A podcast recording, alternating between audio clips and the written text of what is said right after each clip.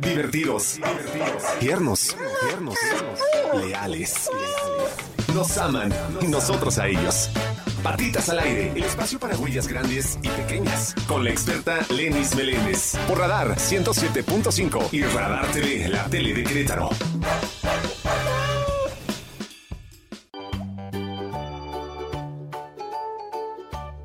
Bienvenidos nuevamente a su programa Patitas al Aire por Radar 107.5, el canal 71 de WIS y a los que nos escuchan en León por el 88.9.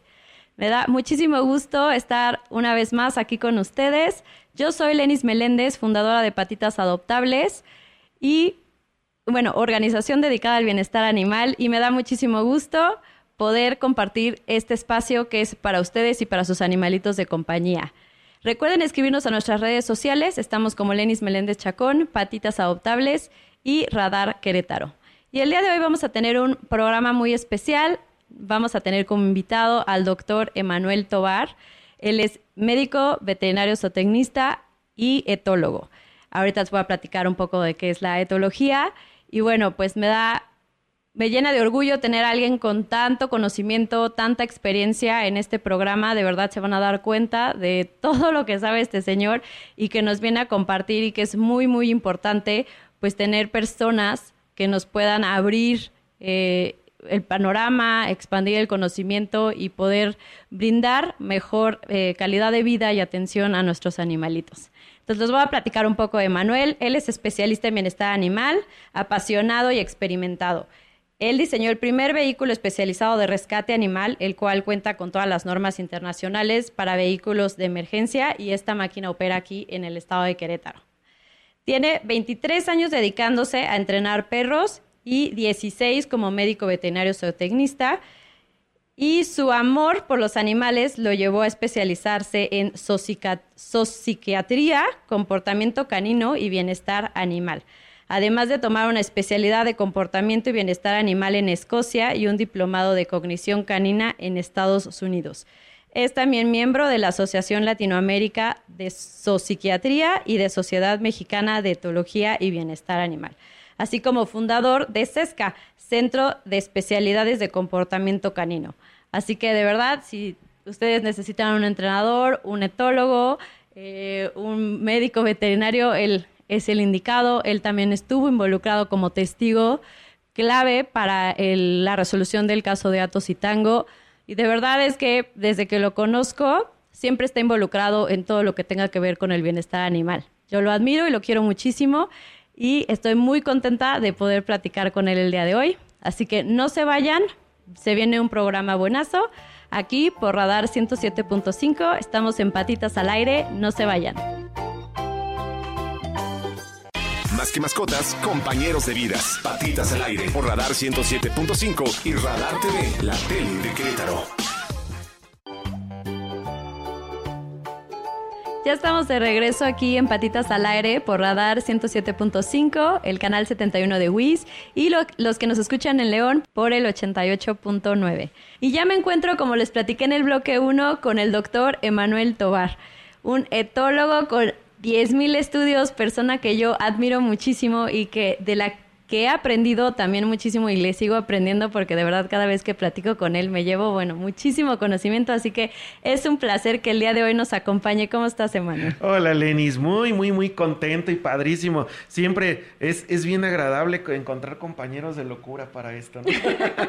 y, no y no se acaba esto y como bien lo dices, el conocimiento no se acaba y lo padre es que ahorita en, bueno, mi especialidad realmente es la psiquiatría y la clínica del comportamiento, porque aquí estudiamos la psiconeuroinmunoendocrinología. Ok, ¿y eso qué es? es donde estudiamos la parte psicológica, estudiamos mucho la cuestión de los humanos para poder explicarles, para poder entendernos y para poder generar estos núcleos de convivencia de dos especies diferentes. Porque los perros deben de ser perros y los humanos humanos. Y tenemos que aprender a negociar.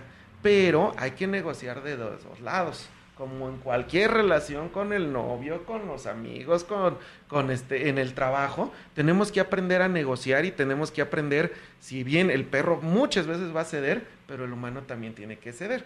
Y bueno, la, neuro, la neurología, la endocrinología, porque todo está relacionado a la producción de neurotransmisores en nuestro organismo y es lo que nos va a dar. Y la inmunología, porque muchas veces el comportamiento se ve afectado por enfermedades o patologías y entonces no es comportamiento, es una condición médica. Ven, le sigue que era una fuente de conocimiento este doctor, señorazo, que estoy encantada de escuchar. Bueno, y platícanos en, lenguaje que podamos entender todos, qué es la etología y eso de eh, zoopsiquiatría y todos los estudios que interesantísimos que vienen en tu currículum. Sí, fíjate que yo empecé este, estudiando etología clínica.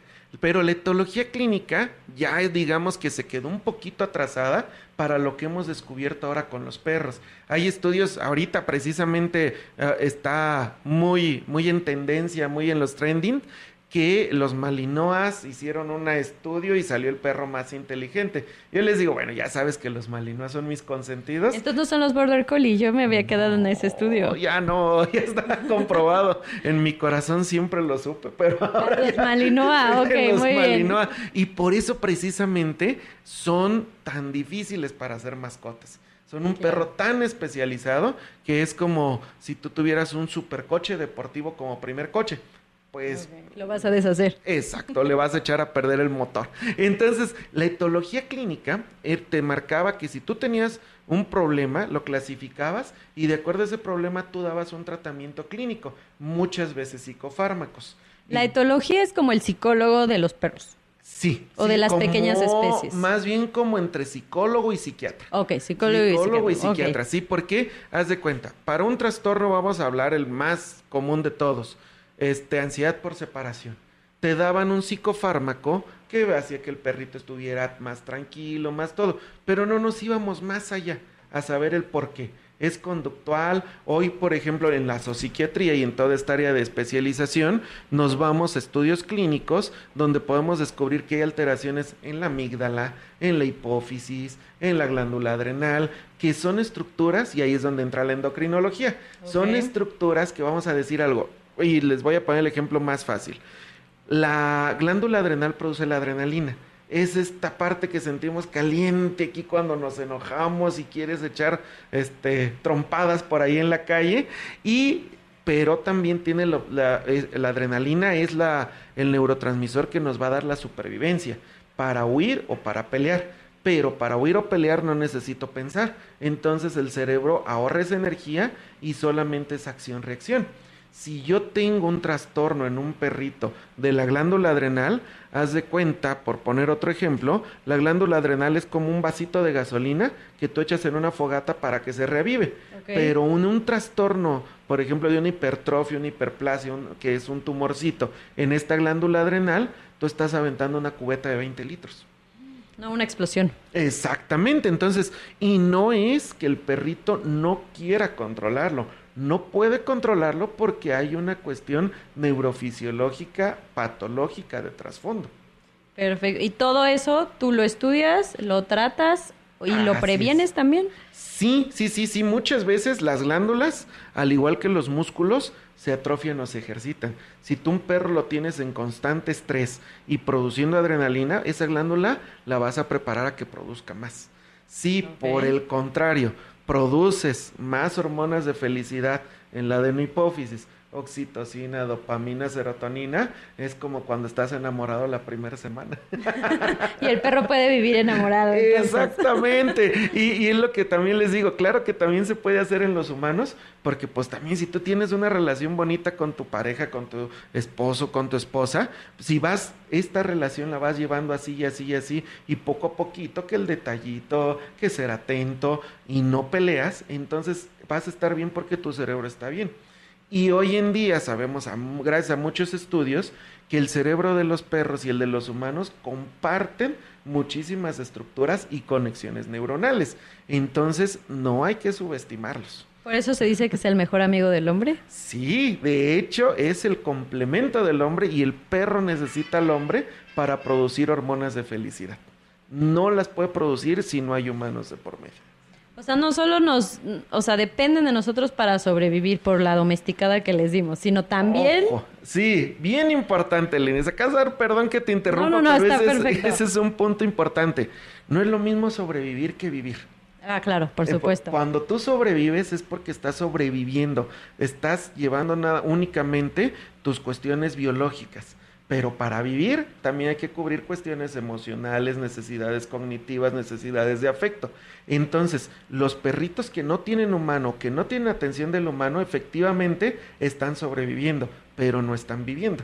Y ahí no hay bienestar animal. Exactamente, y aún así, ¿cuánto tiempo pueden sobrevivir? Por lo que hablábamos de que están domesticados y necesitan que esa parte de la alimentación, el agua, ya dejemos de lado el bienestar animal, se les, se les provee, ¿no? Por un humano. Así es, fíjate que biológicamente y sin cubrir todas las demás necesidades, la esperanza promedio, por ejemplo, de un perro felarito, de un perro de calle, por enfermedades, por accidentes, por todo esto, difícilmente supera los tres años de vida.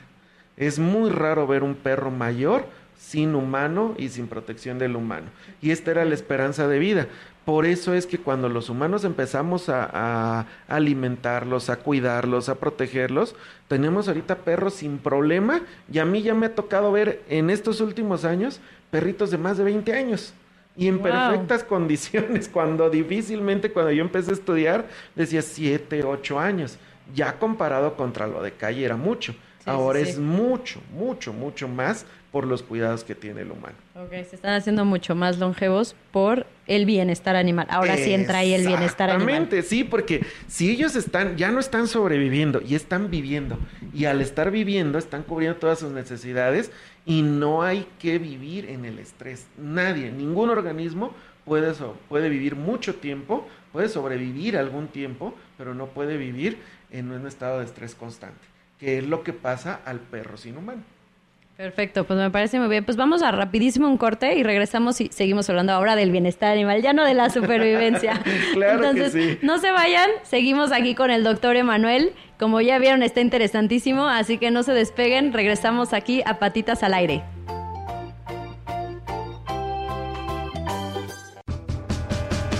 Patitas al aire.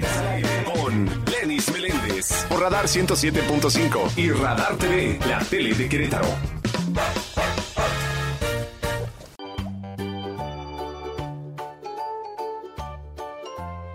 Ya estamos de regreso aquí en Patitas al Aire por Radar 107.5, el canal 71 de WIS y a los que nos escuchan en León por el 88.9. Muchísimas gracias por seguir aquí. Seguimos con el doctor Emanuel Tobar. Como ya sabemos, psiquiatra, médico veterinario, etólogo, bueno, tiene todos los estudios que puedan necesitar cualquier perrito, así que es un honor tenerlo aquí. Y bueno, estuvimos hablando un poco de la etología y la sociopatía y llegamos al punto de bienestar animal, entonces íbamos a platicar sobre este tema, cuéntanos. Sí, fíjate que por ejemplo, y ahí nuestros amigos lo pueden buscar en, en redes sociales, hay algo, digo, perdón, en internet, hay algo que se llama la pirámide de Maslow, que, que es también de humanos, pero el Hospital de Veterinaria de Asturias en el 2017 la modificó para hacerla también de animales. Wow. Y está padrísimo, bueno, no de animales, de perros, perdón, de perros, únicamente para perros. Y donde te dice que son, re- re- recuerdo, son cinco o seis escaloncitos hasta llegar a la punta del triángulo, igual que en la de los humanos. Las necesidades biológicas son las de abajo y de ahí vienen subiendo hasta terminar con las necesidades cognitivas. Ahí es donde va a haber bienestar animal. Y el bienestar animal también es una ciencia, pero durante muchos años fue muy subjetiva, muchos. Y yo siempre los digo, irónicamente, en un principio nos sirvió, nos ayudó y era lo, más, lo único que teníamos, porque nos, la- la- el bienestar animal se, bajó, se basó mucho en la subjetividad en el yo creo, yo, Yo siento, siento. y yo digo que. Y hoy en día esas tres frases son el peor enemigo del bienestar animal. ¿Por qué? Porque muchas personas, y yo sé que lo hacen con el mayor de los corazones y la mayor de las intenciones, pero muchas veces no están procurando bienestar animal. En ese yo digo, yo creo, se cierran a no tener los conocimientos científicos y entonces provocamos falta de bienestar animal. Como por ejemplo, yo creo que sigue teniendo hambre y el perro ya es obeso. Exactamente. Mejor ejemplo no pudiste haber, haber puesto. O un husky, yo siento que tiene frío en la noche y lo metes a la casa y el perro tiene estrés calórico. Cuando puede estar perfectamente en el patio, hacer su agujero en el piso y ser perro. Pero, ay no, tiene que estar en una camita junto a mí porque yo tengo frío, yo como humano. Y eso se llama antropomorfismo. El antropomorfismo es darle cualidades de humano a lo que no lo es. Y ahí tenemos que ser muy, muy, muy respetuosos y es donde te decía que hay que aprender a negociar. Porque si yo negocio conmigo mismo, sé y tengo que entender que tiene necesidades diferentes. Igual que con una pareja. Exactamente yo les digo, pongan el mismo empeño que cuando están enamorados o con la convivencia de papás y hijos. Buenísimo, entonces ya escucharon una relación con el perro. y sana, relación sana. Relación sana. Es muy importante. Perfecto, entonces tú qué dirías que es lo básico para que tu perro tenga un bienestar animal? Mira, lo básico, podemos basarnos en las cinco libertades de bienestar animal. Son muy largas, son muy complejas. Búsquenlas ahí en casita. Las van a encontrar así como cinco libertades de bienestar animal establecidas por la OMS, la Organización Mundial de la Salud. Sí, y es muy sencillo y muy lógico. Brindar nutrición adecuada. Ya no alimentación, ya es nutrición. Brindar los cuidados necesarios. Brindar el alojamiento necesario brindar los comportamientos naturales lo, hasta donde sea posible, porque... De su especie. Exactamente, de su especie. Y todo esto y, y buen, buen, este, buena condición general de salud. Todo esto nos lleva a tenerlo así, pero es lo que te decía. Si tú quieres que, por ejemplo, vamos a ponerlo otra vez en los humanos. Yo quiero estar bien con mi esposa. Para estar bien con mi esposa, pues tengo que este, convivir con su familia, tenemos que, si a mí me gusta mucho comer carnes rojas, pero ella es vegetariana, pues bueno, vamos a ir a lo mejor un día a un restaurante vegetariano. ¿Por qué? Porque quiero convivir con ella y quiero que ella se sienta bien, ¿no? Y complacerla. Exactamente. Entonces, se trata de que tú te sientas bien haciendo sentir bien a la, a la otra parte. Lo mismo es con los perros. Ahora, muchas veces, quitando este sesgo de yo creo, yo siento y el antropomorfismo, hay que acercarse a los especialistas. ¿Por qué? Porque yo no le puedo dar. Y aquí, híjole, ese es otro tema, pero si quieres luego le dedicamos un, programa al tema. Me parece. Completito, porque por ejemplo las famosas dietas BARF. Las famosas dietas BARF Ahorita hemos visto un incremento muy, muy, muy marcado, no solo este, aquí, en, aquí en Querétaro. Tengo la fortuna de pertenecer también a la Asociación Mexicana de Etología y Bienestar Animal y a la Asociación Mexicana de Veterinaria Forense. Y estamos viendo, por ejemplo, a partir de las dietas BARF, problemas conductuales muy severos en los perros. Tú dirías, bueno, ¿por qué? Y si nos acordamos lo que decían nuestros papás, nuestros abuelitos, la gente grande de rancho, decía, si quieres que un perro se haga bravo, dale de comer pura carne. Y la explicación neuroendocrina es que provocas una saturación en el riñón de exceso de proteínas y esto a su vez la glándula adrenal y suprarrenal se ubican arriba del riñón. Si tú saturas ese riñón, vamos a tener más adrenalina. Y lo que comentábamos hace ratito. Entonces, hemos tenido todas estas disfunciones y casos muy, muy, muy severos de problemas renales, problemas hepáticos, por estas nuevas tendencias o de moda, que al final de cuentas las personas que venden las dietas BARF están complaciendo al humano, no al perro. y hay eso que es importantísimo. Y eso es una falta de bienestar tremenda porque no estoy generando una buena nutrición a mi animal y estoy provocando enfermedades a largo plazo. ¿no? Ok, interesantísimo. Sí le vamos a dedicar un programa totalmente de acuerdo. Y, por ejemplo, y comentabas algo muy importante, que es parte de la Asociación Forense Mexicana de Veterinaria. De veterinaria. Y es por eso que estuviste involucrado, bueno, es que yo les platicaba igual en el bloque 1 en el caso de Atositango, ¿no? Como testigo y fue muy, muy, muy importante tu participación.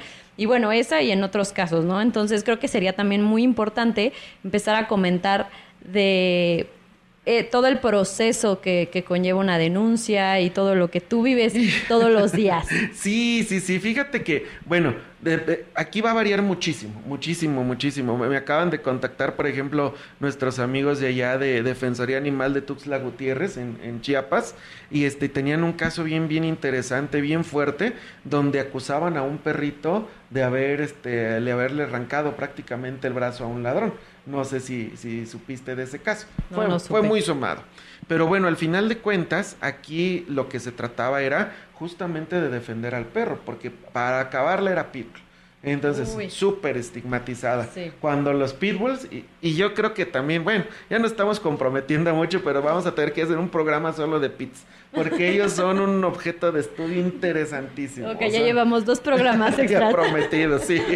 Entonces, este, e, él, este, ellos tienen unos códigos penales y códigos municipales muy diferentes. Nosotros que estamos aquí en Querétaro, porque seguramente muchos amigos nos, nos ven de otros lados, vamos a depender mucho de los códigos administrativos municipales y después vienen los códigos penales de cada estado. Pero a grandes rasgos, lo que tenemos que hacer es tener mucha cultura de denuncia y mucha responsabilidad para la denuncia. ¿Por qué? Porque muchas veces volvemos a esto mismo. Por ejemplo, yo estoy súper, súper, súper contento del trabajo, del empeño que ha puesto Fiscalía del Estado de Querétaro para resolver todas estas situaciones. No solo resolverlas, atenderlas.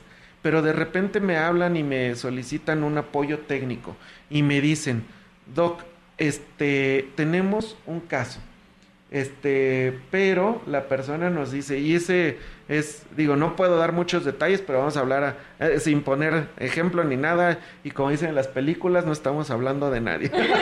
sí, Solamente una utopía. Sí, sí, en su caso es mera coincidencia. Entonces, de repente, por ejemplo, me dicen, tenemos un perrito que murió porque alguien le dio una patada.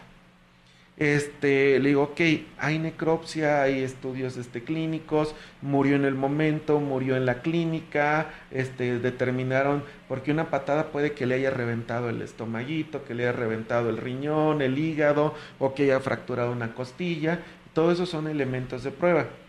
Y me dicen de repente las fiscales de acusación, es que tenemos tres fotografías o cinco fotografías y ya cremaron al perrito y pasó hace tres semanas. bueno. Bueno, y la gente nos dice, es que no quieren actuar, es que no quieren hacer nada, es que no sé qué. Híjole, ¿con qué elementos? No, claro, claro, es esta parte de, de, desinformación del proceso, como bien dice, o sea, como cuando pasa con una persona, pues no la recoges, la cremas y luego denuncias, ¿verdad? Exacto. Entonces creo que tenemos como que entender este, este proceso y me gustaría hablar de eso en el siguiente bloque para poder entender perfectamente cómo llevar a cabo una denuncia y cómo podemos empezar a compartir esta información y que no nos pase, porque a, nosotros también nos llegan casos de, oye, es que quiero denunciar, sí, el perrito ya está cremado. Y así no se puede hacer nada. Entonces no se vayan, seguimos aquí con el doctor Emanuel Tobar en Patitas al Aire por Radar 107.5. Volvemos. Patitas al aire con la experta Lenis Meléndez por Radar 107.5 y Radar TV, la tele de Querétaro. En transmisión simultánea, radio, radio, Radar 107.5 FM y Radar TV. Canal 71, la tele de Querétaro. Continuamos.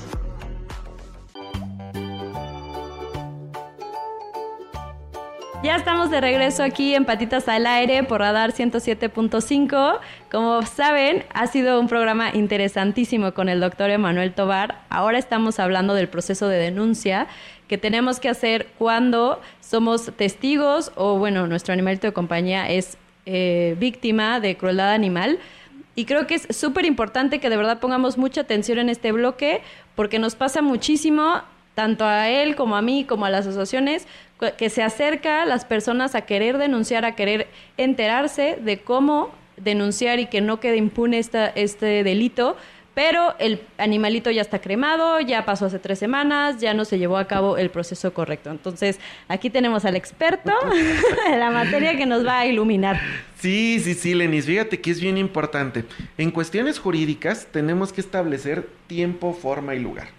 Eso es súper, súper importante porque no solo es hacer la denuncia, tenemos que también, y bueno, aquí me voy a, me voy a atorar un poquito en esa parte, tenemos que tener una responsabilidad tremenda para hacer una denuncia. ¿Por qué? Porque al final de cuentas también existen contra, contrarrespuestas o la otra persona también tiene el derecho de inconformarse y tú si no estás seguro de lo que vas a denunciar puedes incurrir en varios delitos. Por ejemplo, te decía, aquí nos están escuchando amigos de otros estados, incluso de otros países, pero vamos a hablar en el caso específico de Querétaro. En el caso específico de Querétaro tenemos en el Código Penal un delito que se llama apología del delito. Apología del delito es incitar a provocar un delito.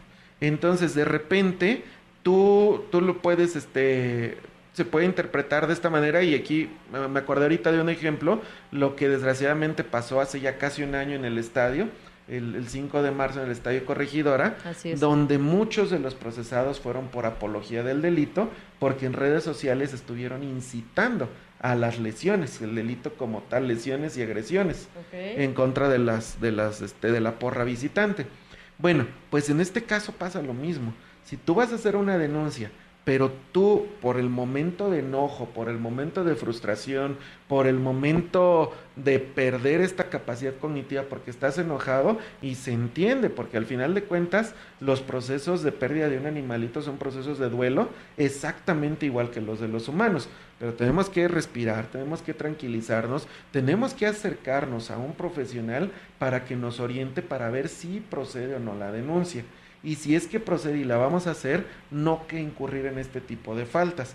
Porque, por ejemplo, una persona, mataron a mi perrito, este, eh, X persona, y este, y le pongo la evidencia y todo, y lo subo a redes sociales, y a alguien se le ocurre poner en redes sociales, vamos a buscar a este tipo y vamos a hacerle tal, tal, tal, tal, tal, tal, tal. Eso es apología del delito. Y entonces te pueden denunciar por eso. Por supuesto. En vez de víctima te vuelves victimario. Entonces, la responsabilidad de generar una denuncia es muy alta, muy, muy alta. También, de acuerdo al Código Penal del Estado de Querétaro, las penas pueden ir, aparte de la pena económica, pero las de prisión pueden ir de tres meses a tres años por falsedad de las declaraciones. Entonces, si tú vas y dices, me lo mató y tuvo intención, y resulta que no fue así, aguas. Y si hay intención todavía de hacerlo, porque nos ha pasado, dicen, este, fíjate, te voy a comentar un caso, no fue aquí de Querétaro, fue de otro estado, pero por ejemplo dijeron, esa persona envenenó a mi perro. Cuando se realizó la necropsia, cuando se realizó todo, resulta que al perrito, post-mortem, ya había muerto el perrito, y post-mortem le introdujeron el veneno para poder acusar a la persona de, esta, de esta cuestión porque había un problema ya fuerte de convivencia entre humanos. Entonces, obviamente esta persona acabó en prisión por la falsedad de declaraciones. Entonces, hay que tener mucho, mucho cuidado y mucha responsabilidad.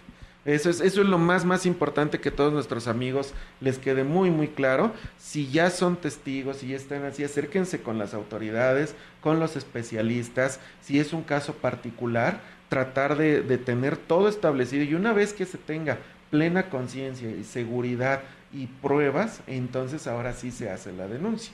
Porque si no, te digo, se puede, te puedes volver, este, de, de ser víctima, te puedes volver victimario. Perfecto, y muy importante recalcar no subir nada a redes sociales antes de que se asesoren con un profesional. ¿Cómo a quién podrían acercarse, por ejemplo? En este caso, por ejemplo, va a depender, y vamos ya a retomar esta parte de tiempo, forma y lugar. Por ejemplo, es que acaban de golpear a mi perrito o acabo de ser testigo cómo atropellaron a un perrito en la calle. ¿A quién es la primera? La primera, la primera opción siempre van a ser las líneas de emergencia. ¿Por qué? Porque cuando llegamos hasta un juicio son muy diferentes etapas. Primero es la de toma, recabación de pruebas, se hace la denuncia, viene un periodo de investigación en fiscalía y después viene el, este, el procesamiento de la carpeta, la vinculación y hasta el final viene el juicio. Entonces, en la, en la, etapa de juicio, la persona puede tener sus abogados defensores y argumentar en su defensa. Y ahí es donde tenemos que tener bien establecido todo eso. Y es súper importante que se establezca a través de las líneas de emergencia y el folio que les dan, guardarlo con fecha y hora. ¿Por qué? Porque tú estás reportando el suceso en el momento preciso que estás pasando y hay un registro del momento. Eso nos va a ayudar a que si hay que hacer investigaciones con cámaras, cámaras particulares, cámaras de C4, se tenga todo establecido. Después, en el caso, y ahí te voy a hablar de nosotros como, como el Marqués, ahí, eh, que, que, orgullosamente y con mucho, mucho, mucho cariño soy asesor técnico del, del CAM del Marqués, y ahí este, y te voy a hablar de nuestros, nuestros casos en particulares, ¿no? Porque cada municipio tiene su caso particular y tiene su legislación particular. Entonces, en ese caso es hablar al CAM, o los servicios de emergencia 911 nos marcan nosotros como CAM, llegamos y hacemos la atención del animalito. Si desgraciadamente este ya está este, fallecido, ya murió, tenemos que hacer el levantamiento y la persona tiene que ir a, realizar su denuncia en fiscalía si es que procede. Ahora, muy importante, nosotros por ejemplo en el Marqués tenemos la opción de juzgados cívicos, que es justicia administrativa, o fiscalía, que es justicia penal. Entonces, este, ahí nosotros los, les ayudamos, les decimos, ¿sabes qué? ¿Qué instancia sigue? ¿Qué instancia sigue? Ojo, con la responsabilidad de que, por ejemplo, si el atropellamiento fue sobre la vía pública y el perrito no traía collar, correa y no hay intención, fue un accidente, el sancionado va a ser la persona que tenía sin collar y sin correa al perro en la vía pública. Okay, Porque también hay una responsabilidad de esa parte. Tenemos que entender muchas veces nos hacemos las víctimas, pero sin aceptar nuestra responsabilidad si tu perro está corriendo sobre la vía pública y causa un accidente, el responsable eres tú, porque soltaste al perro, porque no tomaste las medidas de, seguridad previsorias para eso. Y aquí era donde te decía, tú puedes enojarte y subir a redes sociales y este desgraciado acaba de atropellar a mi perro y estas son sus placas y ojalá entre todos vayamos a hacerle XXX cosa. No, entonces ahí estás cometiendo apología del delito y realmente la responsabilidad fue tuya porque tu perro no tenía por qué estar corriendo sin correr en la calle. Totalmente de acuerdo. Y entonces ya que ustedes le, determinan a, ahora sí que a la víctima, o el, o sí, sí, sí, la víctima. A la víctima, eh, ¿qué, instancia sigue? Ya en la instancia ya les dicen que sigue necropsia o sigue... Ok, perfecto. Sí, por ejemplo, si ya murió el animalito, tenemos que establecer tiempo, y tiempo, forma y causa de muerte. O sea, qué lo provocó y cuál es el mecanismo de muerte. Súper importante para establecer el grado de responsabilidad que tenga la persona que provocó el daño. Es decir, yo no puedo adivinar y no puedo determinar porque son procesos judiciales que llevan una gran responsabilidad a hacerlos.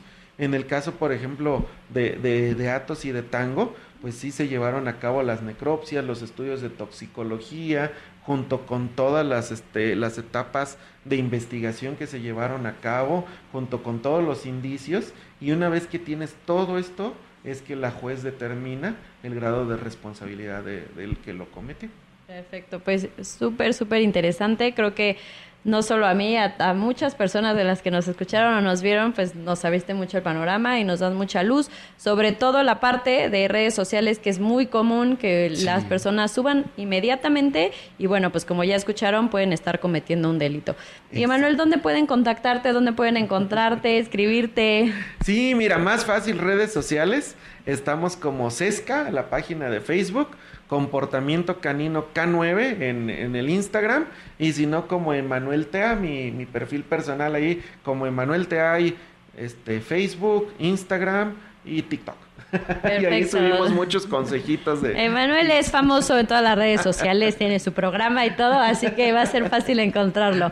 Pues muchísimas gracias, Emanuel, de verdad, por haber estado con nosotros, con, por tanta información. Ya me prometiste dos programas más. Dos mínimo. Así que los estaremos agendando próximamente. Y, y también, Lenis, de una vez, si nuestros amigos tienen algún tema en específico, con todo gusto. Ya sabes que yo entre más, entre más platiquemos y más compañeros de locura y más bienestar animal procuremos, encantar. Perfecto, pues ya, ya, ya escucharon. Entonces escríbanos, mándenos sus dudas para poder otra vez invitar al doctor Emanuel y poder preguntarle todo lo que se les ocurrió con este programa que estuvo muy interesante. Muchísimas gracias, Emanuel. Al contrario, Liz. Recuerden, estamos todos los jueves a las 7 de la noche por Radar 107.5, el canal 71 de WIS y a los que nos escuchan en León por el 88.9. Nos vemos el siguiente programa. Recuerden en nuestras redes sociales Lenis Meléndez, Patitas Adoptables y Radar Querétaro. Nos vemos a la próxima. Muchas gracias.